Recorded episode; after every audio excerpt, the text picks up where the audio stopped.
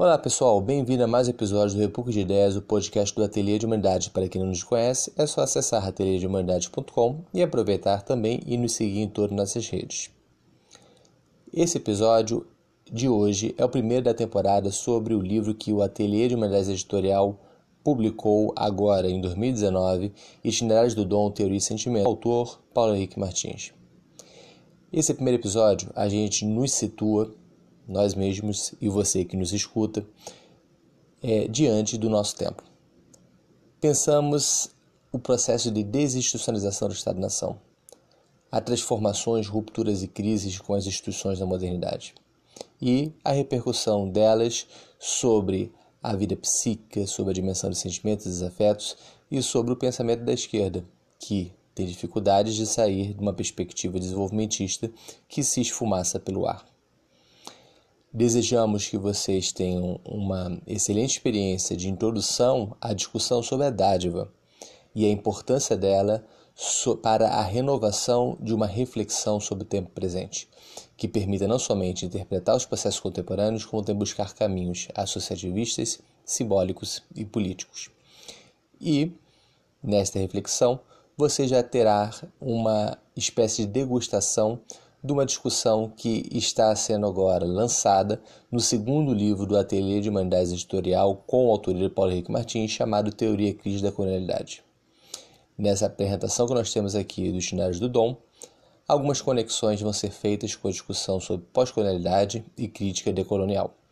Fique então a expectativa de, quando lançarmos oficialmente o nosso livro Teoria Crítica da Colonialidade, nós temos uma boa experiência de conexão mais aprofundada entre esses dois livros que são centrais para as duas coleções da nossa editorial. Itinerários do Dom, que abriu a coleção Revolução do Dom, que reflete sobre a importância do paradigma da dádiva e das séries de iniciativas que buscam reformar tanto o nome da teoria quanto da praxis por meio de uma lógica anti-utilitária as nossas sociedades, a política e a vida. E de outro lado, o livro Teoria Crítica da Colonialidade, que é um dos livros principais, dentre outros dois, até agora lançados, da coleção Cartografias da Crítica, que busca repensar o pensamento crítico e a praxis emancipatória no contexto do século XXI.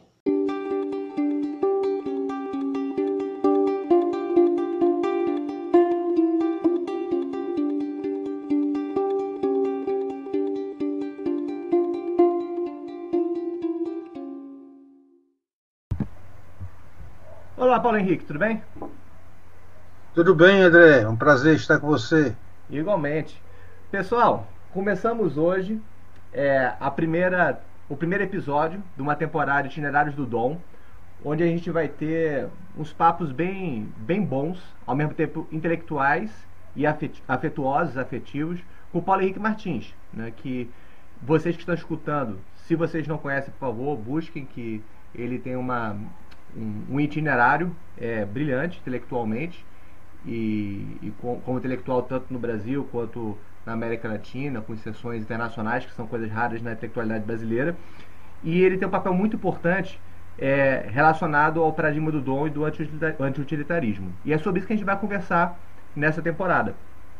É, nesse primeiro episódio, a gente vai falar um pouquinho sobre o contexto contemporâneo né, e qual é a contribuição que o paradigma utilitarista ou o paradigma do dom é, pode ter, é, qual a resposta que, ela pode, que ele pode ter. É, vale assinalar que ele acabou de publicar um livro pelo Ateliê de Humanidades, editorial, que é o Itinerários do Dom, que vai ser o eixo a partir do qual a gente vai fazer essa temporada. Vai repetir bastante em torno do, do, do livro. Se vocês não conhecem ainda, por favor, é, vejam lá no site da gente conheçam essa obra do, do Paulo Henrique. Paulo Henrique, vamos lá? Vamos começar? Vamos lá. Bem, é, para a gente começar a bater bola, eu queria que você refletisse um pouco sobre o contexto contemporâneo. Né? Não faltam crises né, é, existentes hoje.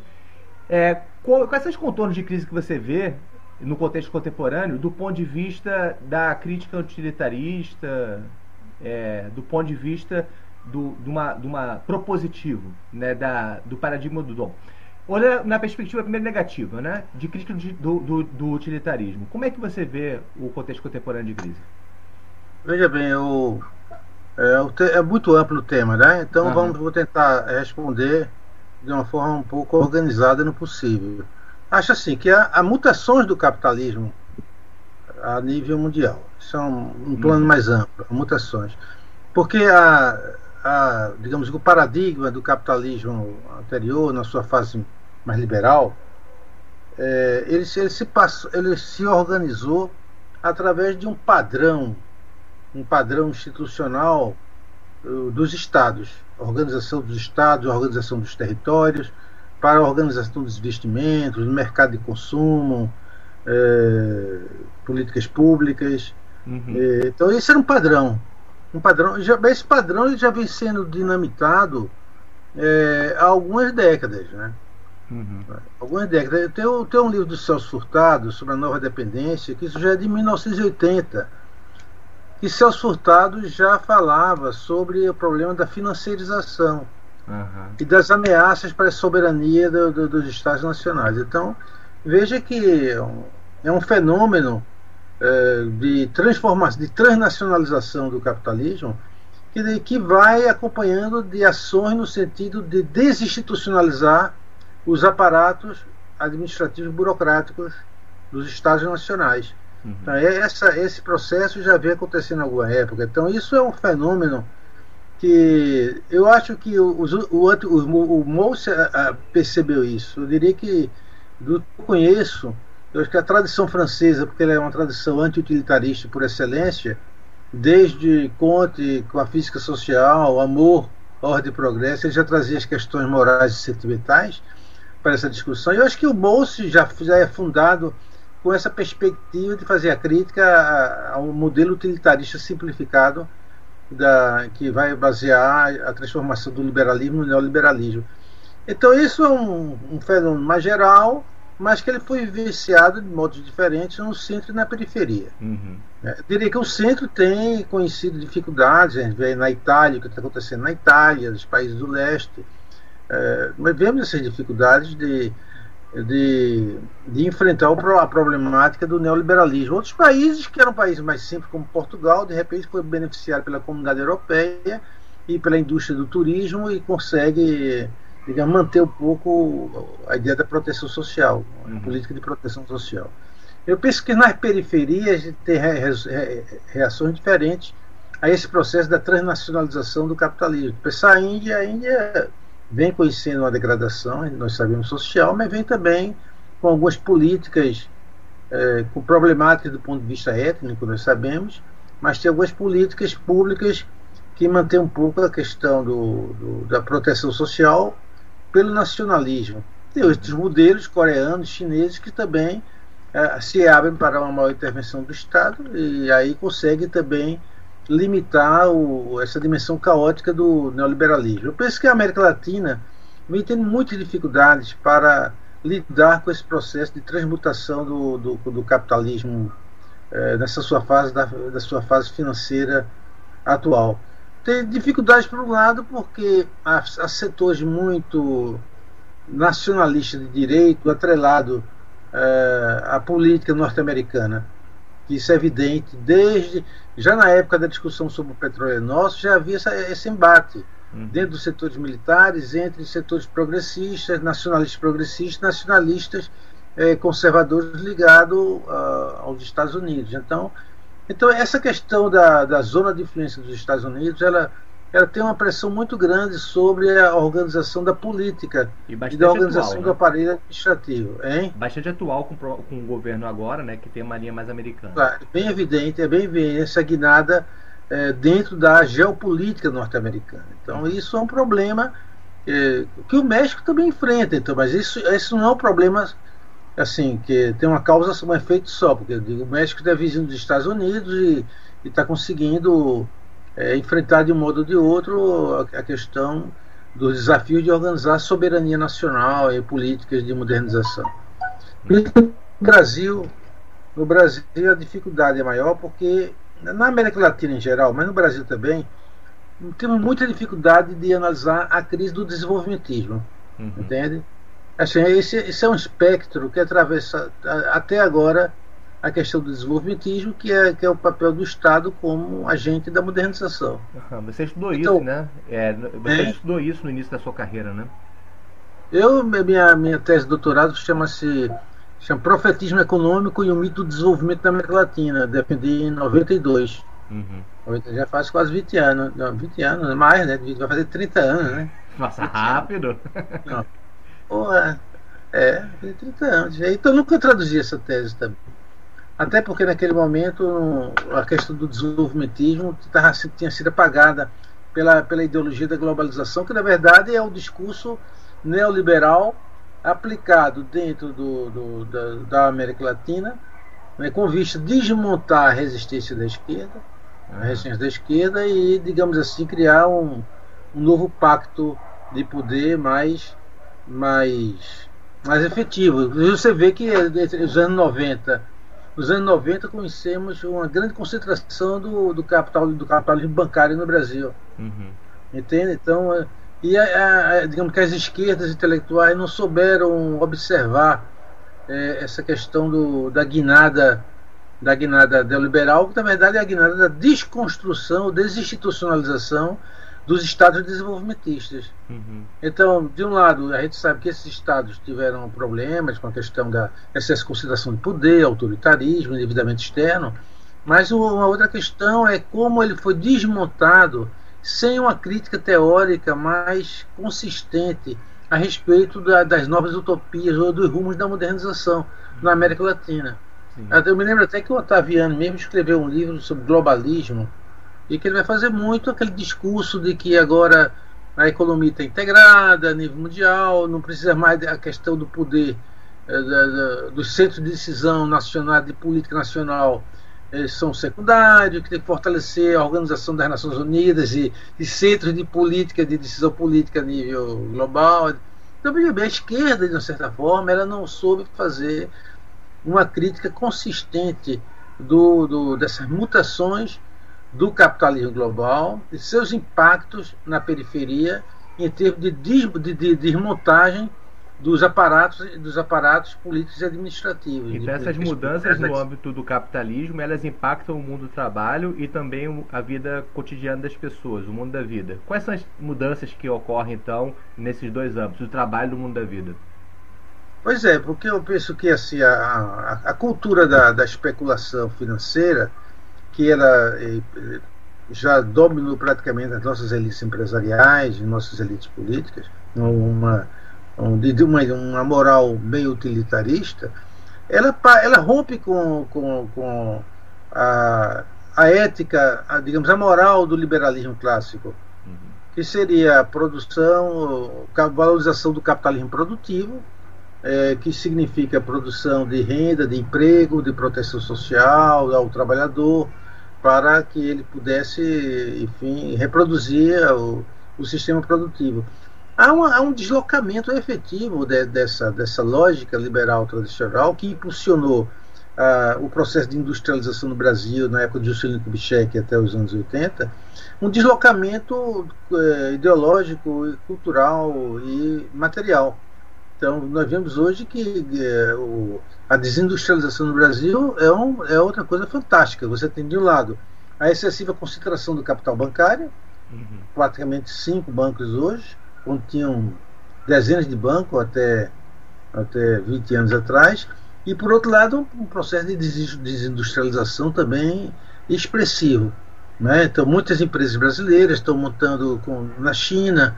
Não é que montem, é que as, os chineses são tão, tão hábeis que eles criam vários parques industriais para fornecer serviços. Uhum. Então você tinha uma empresa de sapato em Franca, em São Paulo, de repente você fecha e você aluga oito horas por dia do, do, do, do, da empresa chinesa para produzir o sapato, uhum. um samelo. Aí manda para cá e você só bota o selo, samelo indústria brasileira, mas na verdade ele foi, foi, foi produzido na China. Mas não é que o, o, o empresário brasileiro foi para a China, veja bem. Uhum. Ele alocou serviços, contratou serviço da empresa chinesa que produz a mercadoria, envia para cá e é embalada aqui e colocado um selo aqui. Então a desindustrialização é fantástica e impactando sobre a questão da geração de trabalho sobre a proteção social, efetivamente, e que isso, na verdade, significa que esse novo modelo é, da expansão neoliberal ele não tem compromissos morais com a organização do trabalho e da proteção social. Não tem, é uma ideologia, digamos assim, é uma espécie de utilitarismo radicalizado. Uhum. Radicalizado em termos de formação de uma nova de uma nova elite internacional, que seria mesmo um formato de castas, de caixas transnacionais, uhum. caixas transnacionais com formatos autoritários bem acentuados. Eu penso que nós não, não estamos conseguindo fazer esse debate. As esquerdas latino-americanas têm dificuldade de fazer esse debate. Elas têm dificuldade de sair do modelo do desenvolvimentismo ainda. Uhum. Entende? Por um lado, com uma certa razão, eu acho que na medida que é muito difícil você imaginar é, uma modernização social no Brasil ser um aparato estatal, ser um Estado. Uhum. Sempre foi assim. Sempre foi assim. É muito difícil você imaginar. Não existe um mercado, uma economia de mercado, grandes empresas privadas, não tem isso. Então, é, mas por outro lado, só até liberais como Zé Guilherme Merchior falavam isso, né? Que liberalismo no Brasil só pode ser social. Né? O Estado é um agente Exato. fundamental num país desigual como o Brasil. Até fundamental, né? Uhum. Agora, o que está acontecendo é a corrupção desse aparato estatal também. Esse é o drama. acho que a esquerda não tem uma narrativa alternativa para repressar a questão da modernização e da, do, da organização para inspirar um pacto político ou nacionalista ou democrático, não tem. E, por outro lado, você vê uma corrupção evidente do, do, do, do sistema uh, burocrático e das elites em geral. Né? Uhum.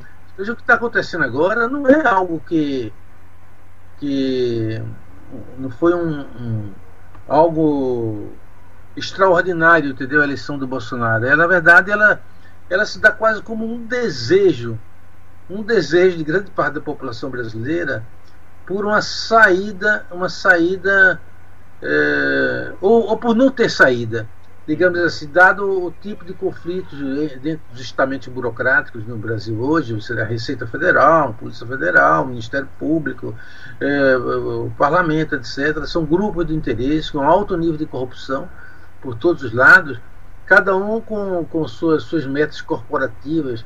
Numa época de, de, de falência da capacidade do Estado de financiar de financiar é, o corporativismo, esses grupos tendem a ficar mais evidentes sua lógica de poder e sua forma de atuação, como nós estamos vendo atualmente. Né? Uhum. Então, de fato, esse Estado, como ele ia funcionando, ele, ele foi corrompido. Ele já tinha um, uma, uma, cultura de corrupção dada pelo clientelismo tradicional, a forma de mandonismo, de organização de uma democracia oligárquica, já existia. E isso foi agora reforçado nessa época de escassez de recursos por uma luta entre corporações no sentido de quem barganha e quem mantém um pouco a parte mais, mais, mais importante dos recursos. A reforma da Previdência é bem evidente sobre isso. Né? Uhum. A luta das corporações, é, os militares, a polícia, etc., o, o judiciário, para ver quem fica fora da, da, da, da, da pedalização da Previdência. Uhum. Então é esse o quadro. Eu acho que a gente está com, com dificuldade de pensar um projeto alternativo. É. Pra, pensando uma última faceta disso, é, como que essa, essas mudanças, tanto no âmbito do capitalismo quanto no âmbito do trabalho, impactam a forma como as pessoas se veem, as subjetividades, né? E como é que elas se associam então ao utilitarismo radicalizado? Pois é, de certa forma, assim, eu, é, essa, essa, o, há na América Latina algo interessante que é a espécie do sentimento anticolonial. Uhum. Eu acho que as esquerdas latino-americanas já conseguiram organizar uma teoria, uma teoria, uma crítica teórica é, que ajudou muito na discussão sobre dependência, imperialismo, os movimentos sociais latino-americanos. Esse é um lado positivo da, da, da, das lutas das esquerdas. A outra coisa é que o, o, sentimento nacionalista, o sentimento nacional, que às vezes adquiriu essa feição anticolonial, às vezes esse sentimento nacional adquiriu o sentimento, o sentimento colonial. Os mecanismos de compadrio, de, de, reforçaram muito a, a dependência a dependência afetiva e emocional da, da, das, das, populações com relação às lideranças é, políticas e econômicas. Né? Penso que isso foi algo muito forte no, no, na, na, construção da cultura política brasileira. O que está acontecendo agora é essa, essa, esse deslocamento da, do, dos mecanismos de dependência que já existiam, a dependência afetiva, há um, há uma, há um deslocamento na busca de lideranças ou de movimentos, sobretudo religiosos, que dê alguma proteção afetiva, afetiva e existencial para as pessoas muito desamparadas. Hum. O nível de violência nas, nas, classes mais vulneráveis, André, é uma coisa fantástica. Você conversar com qualquer pessoa do, do de, de, favela de, de trabalhador, você ver que tem alguém tem com um filho, um irmão na prisão, alguém foi assassinado. Ninguém, todo mundo tem alguma coisa assim, o gente na cadeia, o gente que foi assassinado por questão de droga ou de assalto, alguma outra coisa, simplesmente foram assassinados por vizinhos. Então, um nível de vulnerabilidade muito grande que mostra assim, o desaparecimento das, da proteção social. Uhum. Então, aquela proteção social precária eh, e a organização de uma cidadania, de uma cidadania limitada, dada por um sistema de justiça que, sobretudo depois da era Vargas, que assegurava o salário mínimo, que assegurava é, a Seguridade Social, saúde, educação pública, saúde pública. Isso, isso vinha aí com a Constituição de 88, isso é, foi reforçado. O país que tem mais, a nível mundial, que tem uma proteção em saúde mais universal mais ampla.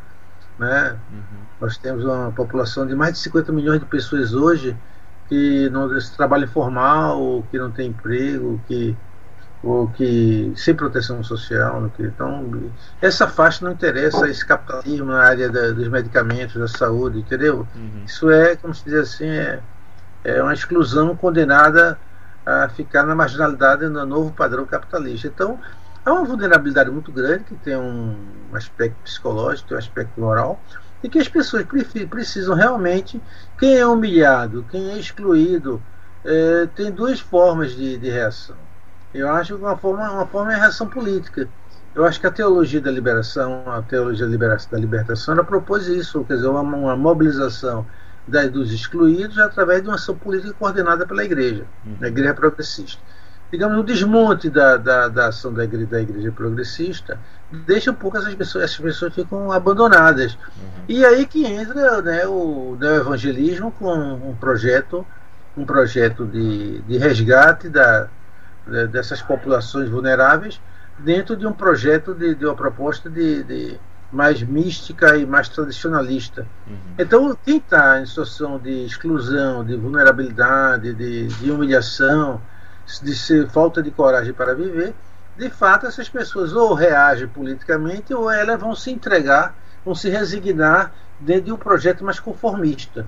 É outra coisa que as esquerdas tiveram muita dificuldade de lidar no Brasil, com a questão dessa transmutação dos movimentos religiosos dentro, de, dentro de, um, de um processo mais libertário uhum. político a um processo mais conservador e conformista. Uhum. Não é? Concorda? Sim, concordo. É, tem essa passagem né, da, de uma prevalência de uma temática mais social para a teoria de libertação para esses movimentos, tanto os movimentos de avanço do pentecostalismo, neopentecostalismo, quanto de renovação carismática salvo as diferenças que existem entre os movimentos católicos e o movimento protestante, tem algo mais tradicionalista, né? marcadamente mais afetivo também. E hoje a temática social ela perde muito espaço para uma visão mais individualista né? e mais moralista da, da, da do é. mundo social. Né? É. É... Você, você veja que o, o catolicismo, na verdade, ele tem uma estrutura uma estrutura institucional, uma estrutura bem organizada do ponto de vista ritualístico e econômico, financeiro, de uma igreja que é uma igreja universal. Uhum. Né? Eu acho que essas, essas igrejas, que são milhares de igrejas neopentecostais, neoevangélicas, elas são ligadas sobretudo a setores populares, assim, são lideranças populares que se tornam pastores e que organizam as igrejas, dentro de um programa utilitarista também. Uhum. Alguns se tornam, se concentram, criam como a Igreja Universal do Reino de Deus, que cria uma estrutura mais piramidal, mais concentrada, Malafaia. Tem algumas igrejas, a Assembleia, a Igreja Universal, das, da Graça de Deus, etc., que essas igrejas elas criam estruturas mais, mais econômicas, mais poderosas, digamos assim, com elite, uma elite dirigente mais competente do ponto de vista da, da estratégia empresarial. Mas grande parte são realmente pequenas igrejas que são fundadas nas esquinas, com um pastor que saiu de uma Assembleia de Deus, ou saiu da, da, graça de Deus, entendeu? Ele entrou ali, funda a sua igreja e ali passa a ser um meio de sobrevivência também. uhum. de sobrevivência. Então, no geral, assim, vê o abandono da, da, dessas populações. Quer dizer, isso é o que as esquerdas têm que começar a trabalhar sobre a questão das subjetividades, uhum. das subjetividades coletivas, com certeza, para dar conta de como você pode reverter um processo de humilhação, de humilhação e de desesperança num processo de, de resgate da ação política democrática consequente. Que a teologia da liberação propôs fazer isso, digamos assim, que tem algo aí a fazer, pelo menos com setores religiosos, não são todos setores religiosos, protestantes e pentecostais que são reacionários, entende? Uhum. Tem setores que são mais progressistas, sobretudo os, o protestantismo histórico, entendeu? Presbiterianos, etc., são mais eh, são mais são mais assim, mais articulados do ponto de vista político e, e programático. Né? Sim, para a gente fazer um link então com a discussão sobre anti-utilitarismo e utilitarismo, discutir um pouco sobre isso. Você trouxe bastante as linhas de crise e transformações existentes no, no contexto latino-americano, a articulação entre o capitalismo central e o periférico. E surgiu, na década de 80, lá na França, o movimento antilitarista em ciências sociais, liderado por Alain Cahier, e também com, que federou diversos outros intelectuais. Surgiram outras personalidades mais recentes que são importantes no movimento, como Felipe Chanial e tal, e você também participou dele. Esse movimento utilitarista, ele já nasce na década de 80, é, interpretando, né, até conseguindo ser bastante é, premonitório, né, é, sobre o avanço desse utilitarismo generalizado associado ao neoliberalismo. Mas isso é feito no contexto europeu, né? ainda que já tenha desde a, desde a primeira década uma influência forte da reflexão sobre o chamado terceiro mundismo, sobre tivesse já uma, uma linha mais de reflexão não eurocêntrica, pelo contrário, pluriversal, a partir da multiplicidade de, de, de formas culturais e tudo mais. É, mas, independente disso, você está falando que existe uma forma de receber o antilitarismo no Brasil, né? Claro. que é diferente do contexto europeu. Qual é, é quando você traz esse panorama no Brasil, eu fico pensando assim, realmente, todos os, todas as as, os, os processos, tanto de mudança do capitalismo, quanto no mundo do trabalho, quanto no mundo é, da subjetividade, acaba levando a uma espécie de tentação utilitarista. Né? Mas a tentação utilitarista, que não é decorrente do capitalismo avançado, do capitalismo, sei lá, americana, é, tem outras características em jogo, então muito mais a ver com uma experiência de privação, de humilhação e tudo mais.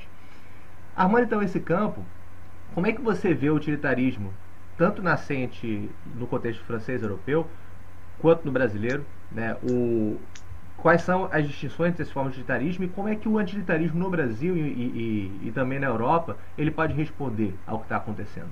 Né? É, tem uma coisa interessante assim, observar é, o debate na academia, uhum. no, campo, no, campo, das ciências sociais, e os dispositivos práticos de reprodução da, do utilitarismo nas empresas, nos meios de comunicação, etc. Entende? Há uma, há uma, uma pequena defasagem aí. Muitas vezes o, o pensamento crítico já avançou muito aqui, mas avançou aqui dentro do circuito acadêmico, mas não tem ressonância, digamos, na, nas práticas ordinárias ou nas práticas organizacionais. Há uma defasagem aí que se estabeleceu, que por culpa em parte da própria academia, que criou seus rituais de autorreconhecimento, utilitários, utilitários também. Um utilitarismo moral, de autorreconhecimento, e se fechou para um, um, uma, uma apreciação mais crítica da, das práticas ordinárias e organizacionais. É. Então tem essa defasagem. Então, mesmo do debate europeu, eu diria assim que na França tem essa crítica de 1980, é, quando é fundado o movimento anti-utilitarista, mas nessa mesma década que você vai ver o que acontece na Inglaterra, não é? Uhum. O que acontece nos Estados Unidos. Então você vê que há movimentos organizacionais e políticos fora da academia que estão fazendo as mutações do, das formas de gestão do capitalismo, do capitalismo e da política, né? Uhum.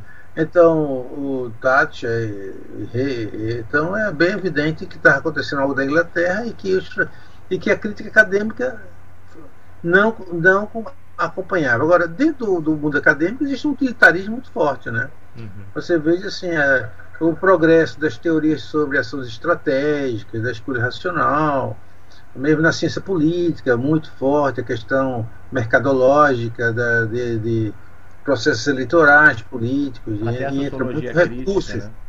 Até a sociologia Bourdieu acaba caindo, é, tem toda uma discussão sobre isso, mas acaba caindo num reforço de uma visão onde sempre se desvenda um interesse utilitário por trás de ações aparentemente desinteressadas. Exatamente. Então, veja, tem, tem, tem, um, tem esse utilitarismo na academia, Agora, tem utilitarismo dentro da organização da divisão trabalho internacional, do, da divisão internacional do trabalho intelectual entre países colonizadores e colonizados. Então, então tem, uma, tem uma crítica sobre a questão do Bourdieu, né, por Connell, uhum. Raymond Connell, é, Connell, Connell, que ela, ela lembra, é, entre outros autores, que ela faz essa crítica do, dos intelectuais do Sul, sobre a sociologia do teoria do Sul, uhum. e ela vai dizer o seguinte, que Bourdieu ele vai fazer aquela organizar a teoria dele do hábito num estudo sobre a Argélia, mas ele nunca dialogou com intelectuais da Argélia que estudaram sobre a mesma comunidade que ele estudou. Uhum. Kabila, né? Kabila, né? É, Kabila.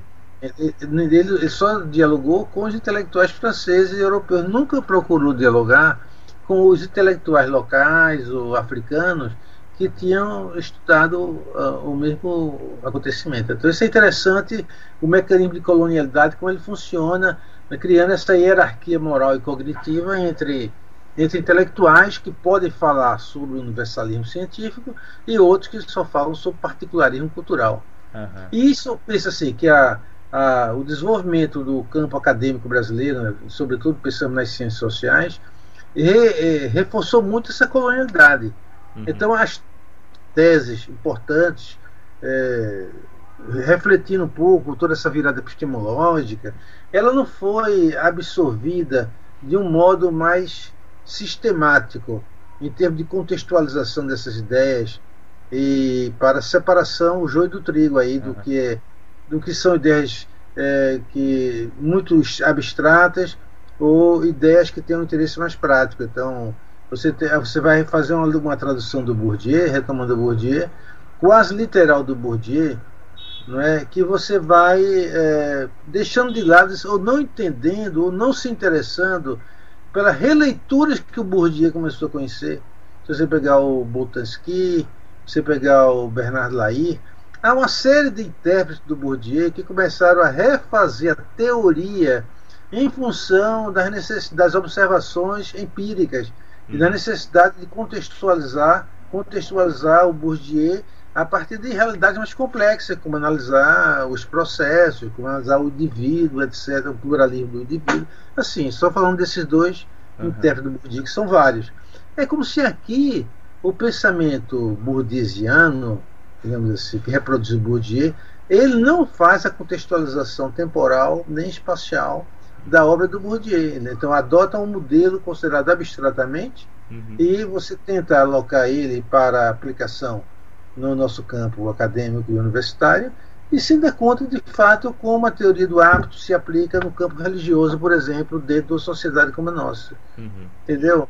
Como é, como é que o, na organização do, do, do campo e dos dispositivos, das categorias determinantes da, da ação dos atores dentro de um campo científico, político, religioso, como os determinantes externos ou individuais, eles vão interferir na, na, na, nas disposições dos agentes.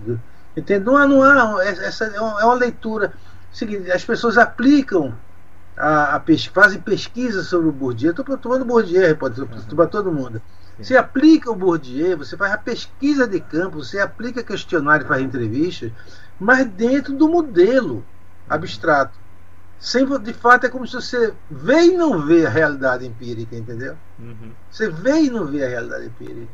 Uhum. Entendeu? Você, não, não, você vê algumas coisas, que são algumas, algumas variáveis que estão dentro do modelo teórico, mas você não se abre para ver outras coisas que estão acontecendo no plano das subjetividades que não pode ser, ser facilmente é, determinada dentro de uma discussão teórica que foi pensada a partir do, de uns estudos pensando na Europa e África do Norte.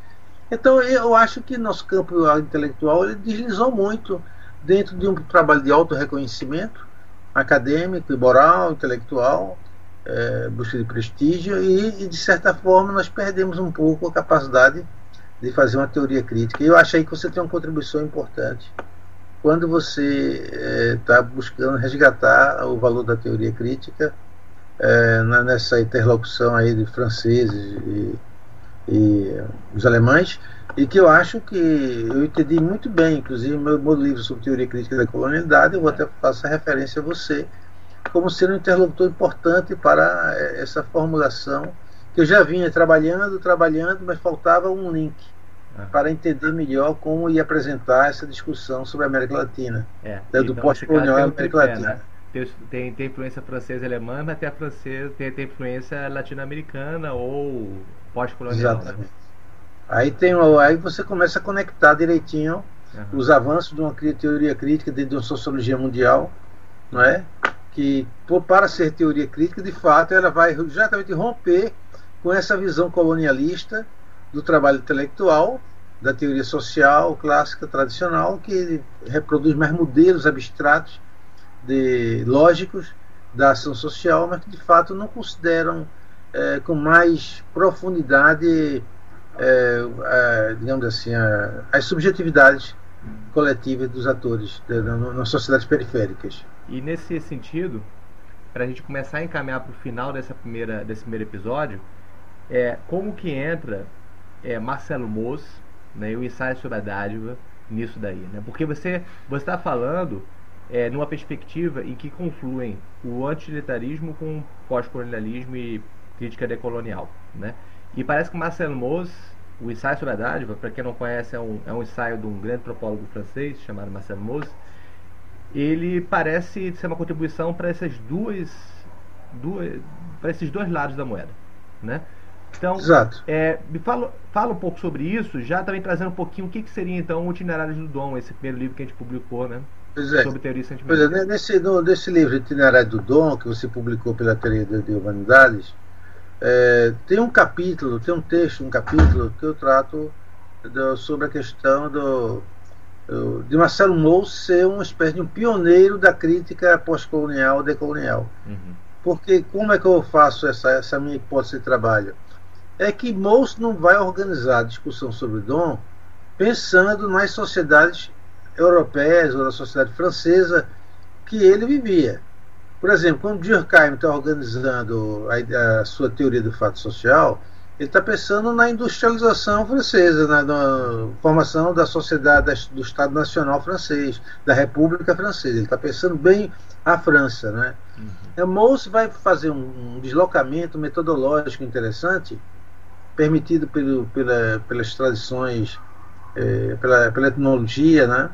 É, de que ele vai buscar a discussão sobre a idade em outras culturas. Hum. Não é na, não é, entendeu? Quando ele se refere à cultura europeia, ele vai, ele vai buscar lá atrás, na Escandinávia, naquela época, na Escandinávia havia o contrato livre e obrigatório, começa falando sobre isso no ensaio sobre o dom. Uhum. na Escandinávia, de um bocado de tempo atrás. Aí ele vai, vai para, para os Estados Unidos, os indígenas dos Estados Unidos, ele Estados vai Unidos, para. Para os indígenas hein? do Noroeste do Noroeste né? dos Estados Unidos, né? Hein? É, os indígenas, né? Vai para os Estados Unidos para os indígenas dos Estados Unidos. Uhum. Os povos indígenas do, do Noroeste dos Estados Unidos e do Canadá, ele vai para a, a Austrália, Nova Zelândia, Melanésia, né? Polinésia. Polinésia, ele vai para a África, Esquimó.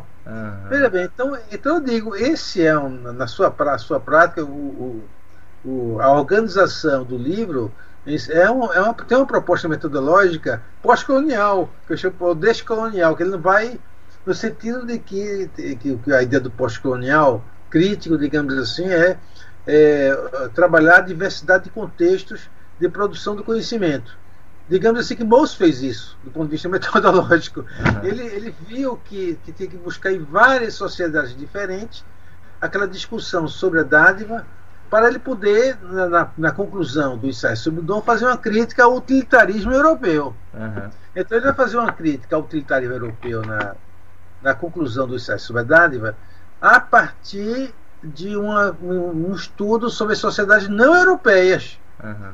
Para, identificar nas sociedades não europeias certas categorias práticas de organização das trocas que não existiam na Europa e que existiam nessas outras sociedades. Então, uma valorização, uma valorização, digamos assim, é, moral né, e cultural de outras tradições, como sendo base para fazer uma crítica dentro do, do, da, da, do, dos contratos do contrato do processo da industrialização europeia. Isso é novo, isso os antropólogos faziam é, é essa, essa pesquisa das sociedades tradicionais mas não era com vista fazer essa crítica do modelo do modelo da modernidade, do modelo industrial europeu, entendeu? Ele vai fazer essa passagem. Ele pega lidando com os antropólogos e etnólogos, vai valorizar é, sistemas de classificação e práticas primitivas para fazer a crítica moral da modernidade europeia. Uhum. Então ele, ele, se apresenta de fato, do ponto de vista metodológico, como eu digo, um pioneiro da crítica decolonial, uhum. da desconstrução da narrativa utilitarista europeia a partir de outras narrativas que ele vai fazer isso, né? Eu também tenho no, no Estágio sobre a Dálica também interessante, porque entre a primeira parte, que ele vai fazer essa, esse rastreamento da dádiva e outras culturas, e a parte final das conclusões, ele tem essa discussão intermediária sobre o direito. Uhum. Direito romano, direito é, na China, direito na Índia, antigo, é, e que é, uma, que é que eu também é um dos textos do, do, do, do, livro, eu acho que é o último texto sobre a dádiva da legalidade, uhum, eu vou trabalhar é. a questão da generatividade, da generatividade, e que eu chamo a atenção sobre que aí o moço já dá um salto, quer dizer, ele pegou primeiramente as trocas primitivas para mostrar que essas trocas primitivas são gerais se ela existia nos Estados Unidos, na, na, na, na Escandinávia, existia na Nova Zelândia, na Nova Guiné, etc, etc. Então, então ela, são trocas que existem em todos os lugares, com, com forma de expressão diferenciadas, rituais diferenciados, mas existem. Então isso é um lado que ele vai fazer. Depois ele passa para tentar ver a institucionalidade dessas trocas. Uhum. Ou seja, sai das sociedades mais primitivas e ele entra no, a Roma, o direito em Roma, entendeu? Uhum. Direito Sim. na Índia, né? Aí ele já vê uma institucional que eu chamo dádiva da legalidade, quer dizer, uhum. horizontal. Como começa uma certa formalização das trocas da dádiva, que elas deixam de ser meramente espontâneas, para ter um sentido jurídico, normativo na organização das trocas, que é super importante dentro da discussão da teoria crítica, e ver que em Mous está presente uma discussão sobre normatividade das trocas, que é importante para ele fazer a passagem depois para a crítica moral da, da, da sociedade. É, é, é, muito interessante, são três etapas que tem, tem, tem no moço, no seu ensaio, mostrar que as trocas da dádiva existem e são universais, estão em todos. Segundo, mostrar que elas só conhecem uma certa formalização e uma certa normatividade através dos sistemas de direitos tradicionais, sobretudo criando sistemas uma, uma espécie de uma legalidade, uma dádiva de legalidade, que eu chamo, na, na, na, organização política administrativa nos usos da dádiva. E depois ele fazia a crítica da, da modernidade europeia. Então é um texto fantástico de ser lido e relido, porque ele está sempre uma fonte preciosa de investigação sobre o momento que a gente está vivenciando, né? for do fato que a questão, que é o primeiro capítulo sobre a sociologia associativa e simbólica do Moulton, que de fato ele, ele abre, ele coloca esses recursos para a gente voltar para repensar, repensar as instituições. Como estão vivenciando um momento de desinstitucionalização do, do, dos modelos políticos e administrativos que foram criados na modernidade, esses dos Estados Nacionais, é uma desinstitucionalização, e aí é onde faço, onde faço é um salve-se quem puder, uhum. né? as, as, as, fraturas étnicas, políticas, morais, de famílias, de, de movimentos sociais, de fato tem que se voltar para a vida local, associativa, uhum. para os modos, modos mais simples de organização da dádiva no, no, no, no ambiente familiar, entre os amigos, né? como, como gerenciar os conflitos entre próximos e entre estranhos de uma forma saudável e gentil e gentil, né?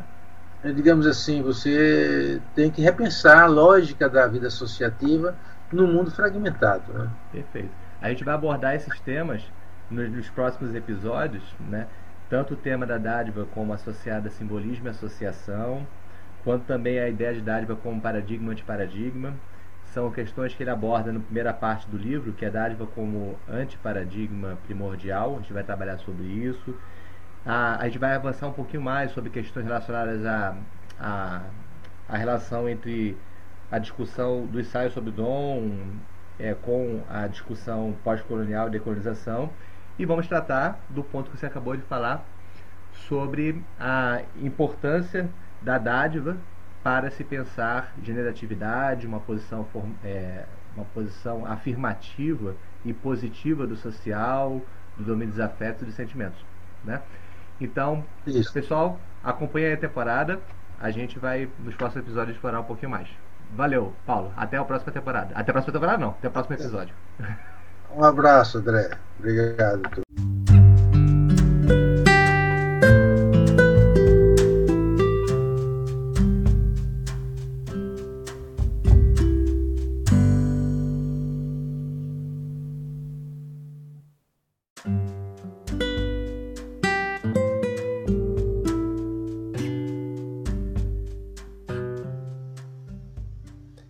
Antes de terminarmos, dois pequenos comentários. Em primeiro lugar, se você gostou dessa discussão, você pode adquirir o livro Itinerários do Dom, Teoria e Sentimento, tanto né, fisicamente nos nossos eventos, quanto também na rede de loja virtual. Por exemplo, é só acessar a amazon.com.br ou a estante virtual e fazer a compra do livro Itinerários do Dom e de outros livros da Ateliê de Humanidades. Vale lembrar que agora Durante um tempo, temos uma promoção feita no site da Amazon em que os livros estão a frete grátis.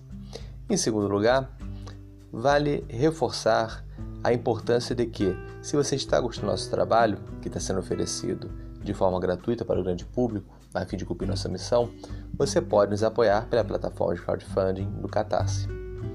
Com um apoio muito pequeno em termos do seu orçamento, você pode ter uma influência significativa na manutenção e no crescimento de uma instituição de livre estudo e pesquisa que não somente fomenta atividades de pesquisa internas, como também iniciativas públicas físicas por meio de podcasts, por meio de análises do presente como fios do tempo e por meio de pontos de leitura e outras atividades em vídeo influenciando o nosso contexto, sempre com o intuito de elevar o esclarecimento público, de influenciar positivamente nas ideias e debates na esfera pública, fazendo com que a humanidade cumpra seu papel principal, que é aquele de analisar, refletir e gerar um processo de formação democrática.